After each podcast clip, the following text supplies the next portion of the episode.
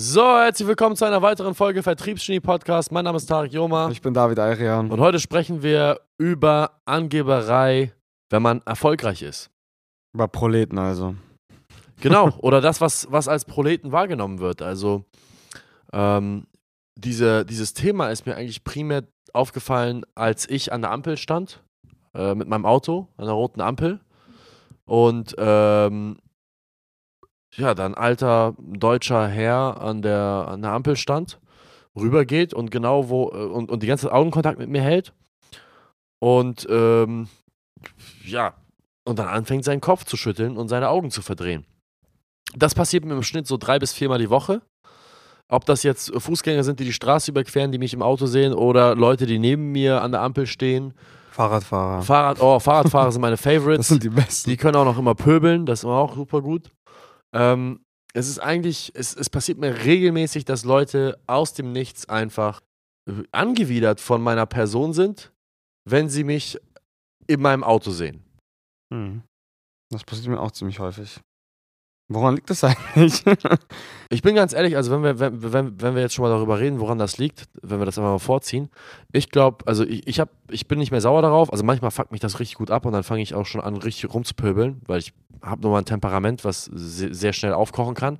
Aber wenn ich mich im Griff habe, dann verstehe ich, dass diese Blicke und dieses, diese, diese, diese Worte, manchmal diese abfälligen Worte oder diese abfälligen Blicke und das Augenrollen, eigentlich eher für sich selbst bestimmt ist. Das heißt, für, für sie selbst. Mhm. Das heißt, wenn, wenn, wenn, wenn der alte Sack, ja, der Friedrich, der sein, sein ganzes Leben lang hier in Deutschland verbracht hat, hier geboren ist, ähm, in, einem Mittel, Mittelstands, äh, in einer Mittelstandsfamilie äh, ja, geboren worden ist, alle Chancen der Welt hatte und jetzt äh, ja, keine, keine anderthalb tausend Euro Rente bekommt, weil er ein Versager war in seinem gesamten Leben und mich sieht in einem 250.000 Euro Auto mit einer 50.000 Euro hohem Handgelenk und er, den, und er die Augen verdreht und den Kopf schüttelt, dann verdreht er eigentlich die Augen auf seinen eigenen Misserfolg. Und darauf, dass er eigentlich eine Sauerstoffverschwendung ist. Das ist meine Interpretation des Ganzen.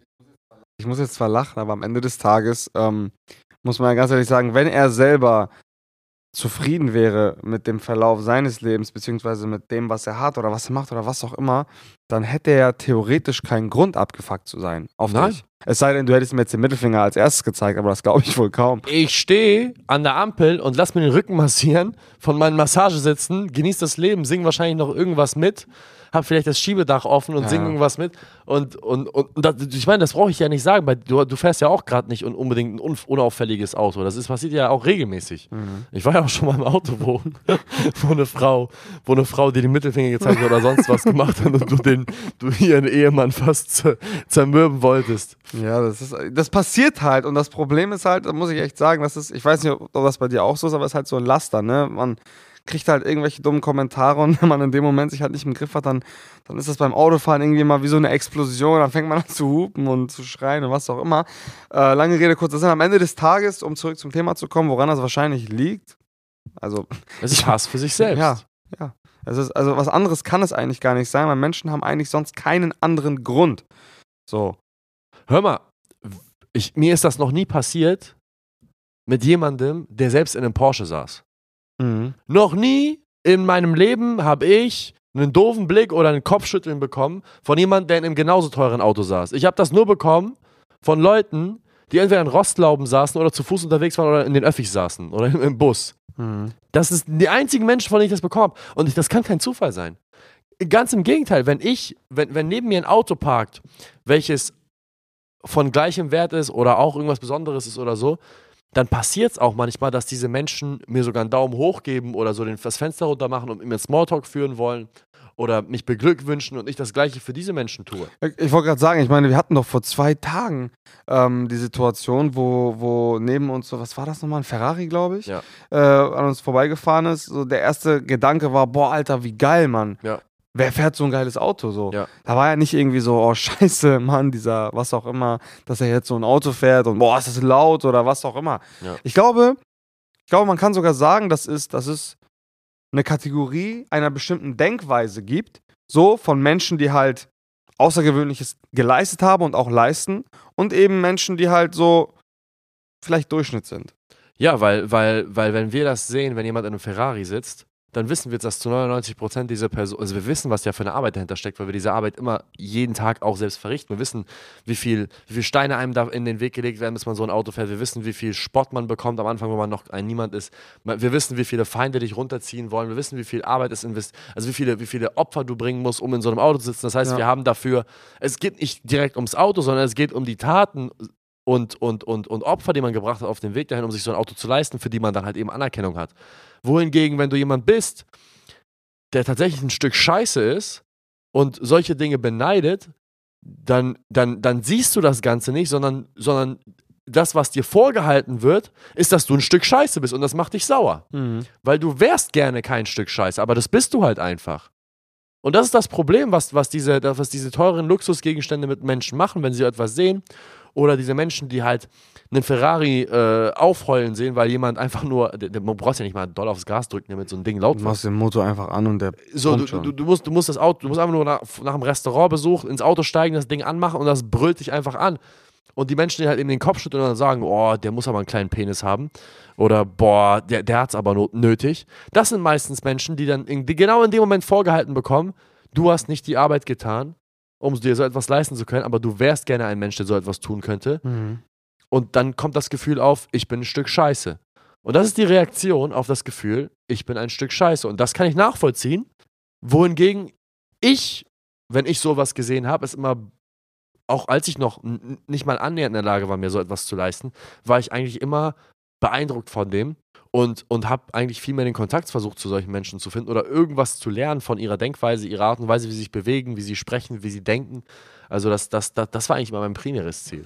Das ist ja genau das Ding. Das Problem ist halt einfach, das ist aber ein gesellschaftliches Problem. Das Problem ist, dass wir immer Angst davor haben oder dass es etabliert ist, dass man Angst davor hat, ähm, jemanden zu treffen, der besser ist als du, der reicher ist als du, stärker, größer, was auch immer.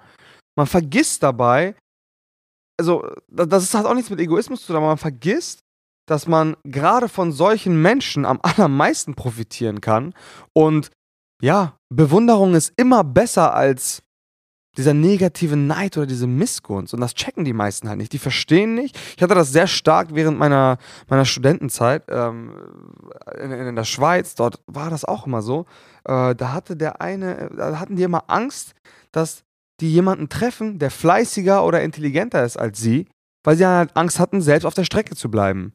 Wohingegen sie eigentlich hätten, ich, ich habe ich hab nie so gedacht. Ich dachte mir, okay, ich treffe jetzt jemanden, der ist von morgens bis abends in der Bibliothek und ist super smart, hat ein 1,0 Abitur hingelegt und es wird wahrscheinlich der Beste sein.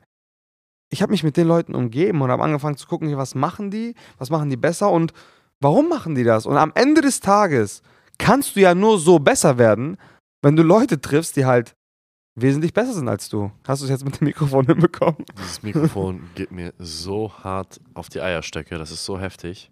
Lange Rede, kurzer Sinn, ist im Prinzip dasselbe, ist, ist dasselbe Prinzip, dasselbe System. Ja, das ist zu 100% das gleiche System. Und äh, ich finde es auch immer beachtlich, dass, ähm, dass, dass, dass die Menschen, die sich darüber aufregen, also, weißt du, sie, die, die, die, sie sehen, mein, kaufen sich ein Polo, ja, und, und machen ein Bild damit. Oder, oder machen einen Snap aus ihrem, aus ihrem Posten, das in ihrer Instagram-Story, wie sie in ihrem Polo singen. Aber wenn du in deinem Ferrari ein Foto postest, wie du da drin singst, bist du ein Angeber. Mhm. Macht keinen Sinn. So, dann gibt's fette Menschen, die Body Positivity, Hashtag Body Positivity schreiben, wiegen 180 Kilo, bestehen zu 50% aus Fett, ja, wie auch immer das möglich ist, das ist technisch eigentlich fast unmöglich, schreiben Body Positivity und sagen, ich muss mich wohlfühlen in meinem Körper und muss das posten können, posten das. Gott sei mit dir, du, in zwei Jahren bist du tot, aber scheiß drauf. Aber wenn jemand mit einem Sixpack und einem, und einem gut aussehenden Körper oder sogar oder, oder, oder auch Frauen mit super, mit super aussehenden Körpern, dann wird da gesagt, das ist ein Standard, zu dem kann man nicht aufleben. Das ist, das ist negativ. Und oh, Männer werden unter Druck gesetzt durch diese anderen Männer, die Sixpacks haben, hm. auch so gut auszusehen. Was ist das für ein Quatsch? Hm. Was ist das für ein Bullshit? Wenn du nicht in der Lage bist, diese Arbeit zu, zu machen, dann sag nicht, dass das, dass das, dass das Standards verzerrt. Es gibt Menschen, die sind groß, es gibt Menschen, die sind klein. Das ist so, als wenn, als wenn du mit deinen, wie groß bist du, Bro? 1,75. Okay, 1,75. dich darüber aufregst, dass es Menschen gibt, die 2,5 Meter fünf groß sind oder die NBA-Spieler einfach zu groß sind, weil es dich in deiner Männlichkeit kränkt, dass, Ja. dass es, du, du willst, dass Menschen nicht mehr so groß sind. Du würdest anfangen, für irgendwas zu stehen und würdest protestieren, dass Menschen bitte aufhören sollen, so groß zu sein, weil du dich minderwertig fühlst. Ja. Was für eine abgefuckte Scheiße ist das? Das ist wirklich eigentlich dieselbe Denkweise, ne? Das ist schon geisteskrank eigentlich. Ist es. Es ist genau das Gleiche. Es gibt Menschen, die sind von Gott beschenkt. Ich bin nicht von Gott beschenkt. Ich habe einen Kollegen, Marc, der ist, hat, seitdem er fünf Jahre alt ist, ein Sixpack und eine Brust wie ein 25-jähriger Topathlet. Der hatte Brustmuskeln und Schultermuskulatur. Da, war der, da konnte der kaum sprechen, Mann. So, ich, ich, war, ich war mein gesamtes Leben eigentlich immer viel zu dünn. Ich habe ich hab mit 15 angefangen zu trainieren. Ich war 1,88 Meter groß und wog 58 Kilo. Ich war ein Hemd, ich war, ich war ein halbes Hemd. Meine, ich war ein Witz. Mein Kopf war viel zu groß für meinen Körper. Habe ich mich aufgeregt darüber, dass Marc so gut aussieht? Nein! Ich habe mich darüber aufgeregt, dass ich nicht so gut aussehe wie Marc und habe mich dann ins Gym gezwungen und habe dann in zwei Jahren 40 Kilo zugenommen. Es ist möglich, sich zu verbessern. Werde ich jemals so aussehen wie er? Nein, werde ich nicht. Muss ich mich dann deswegen darüber aufregen, dass er gottgegebene Gene hat? Nein, muss ich nicht.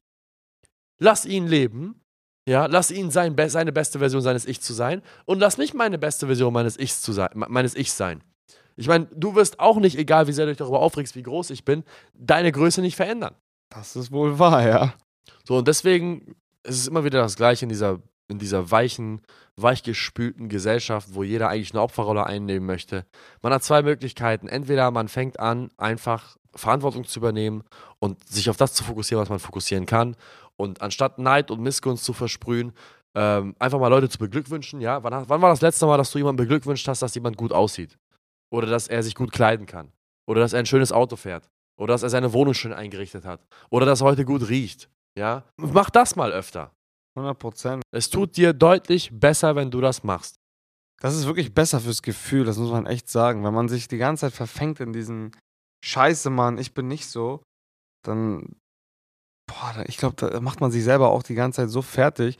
Das kann, das, das ist so toxisch für einen selber. Man hat die ganze Zeit so dieses Gift in seinen Adern und kriegt es einfach nicht gebacken, das irgendwie rauszukriegen. Das ist wirklich, es gibt so einen bekannten YouTuber, der sagt immer, G steht für Gönn. Und das muss man einfach mal machen.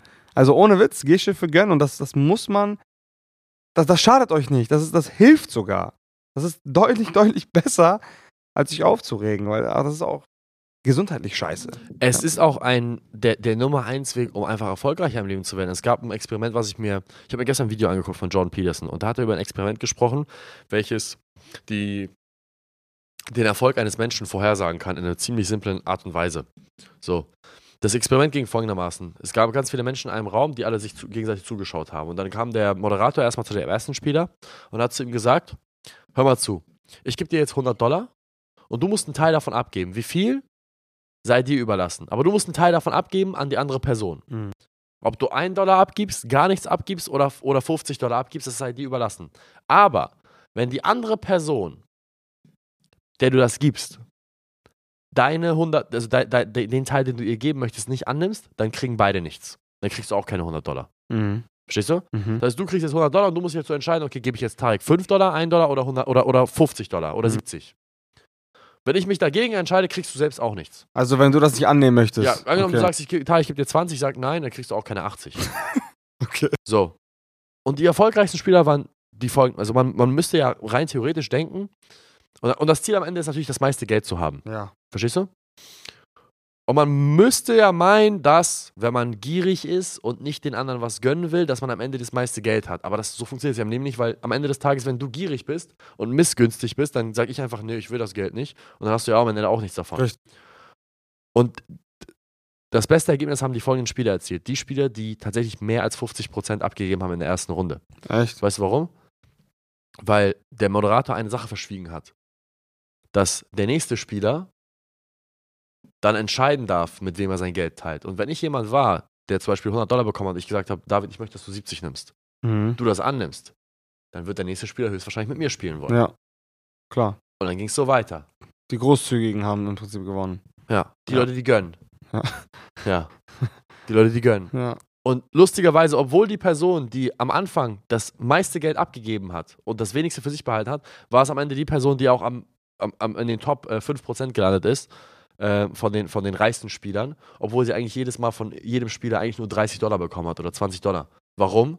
Weil jeder mit ihm spielen wollte. Mhm. Weil jeder sich dachte, weißt du, wenn ich mit David spiele, dann kriege ich 20 Dollar, wenn ich mit Tarek spiele, dann habe ich am Ende nur noch, kann ich nur 50 äh, erwirtschaften. Nein, scheiß drauf, ich, ich, ich will mit David spielen. Ja. Ja, macht Sinn. Das ist eine Analogie fürs Leben. 100 Prozent. Das Geben kommt ja auch, äh, das, Nehmen kommt ja auch vom Geben. Man strahlt ja, das ist sogar, das ist das ist jetzt ein bisschen abgefuckt, aber das strahlt ja, also wenn man, wenn man, wenn man in der Lage ist, großzügig zu geben, dann denkt man ja tief in seinem Unterbewusstsein, dass man es hat. So viele Leute haben immer Angst, nicht zu geben, weil sie Angst haben, dass sie vielleicht danach nichts mehr übrig haben. Aber die Leute, die in der Lage sind zu geben, die haben so ein Vertrauen in, in was auch immer, in sich oder keine Universum. Ahnung, Universum oder Ja. in Gott oder egal, äh, dass sie wissen, hey, ich habe, deswegen kann ich geben und zwar viel. Und daraus, daraus resultiert im Prinzip Großzügigkeit und deswegen ist Großzügigkeit auch ein, eine, eine sehr mächtige Sache. Da sind wir so ein bisschen vom Thema abgeschwiffen, ne? Aber egal. Ich glaube, wir sind langsam am Ende. Ja. Wir danken euch mal wieder fürs Zuhören. Wir hoffen, es hat euch gefallen, mal ähm, jetzt außerhalb des Themas Vertrieb und Unternehmertum ein bisschen was dazu zu hören. Wir hoffen, dass ihr das nächste Mal wieder einschaltet und ähm, ja, wünschen euch eine angenehme Woche. Bis dahin. Bis dann.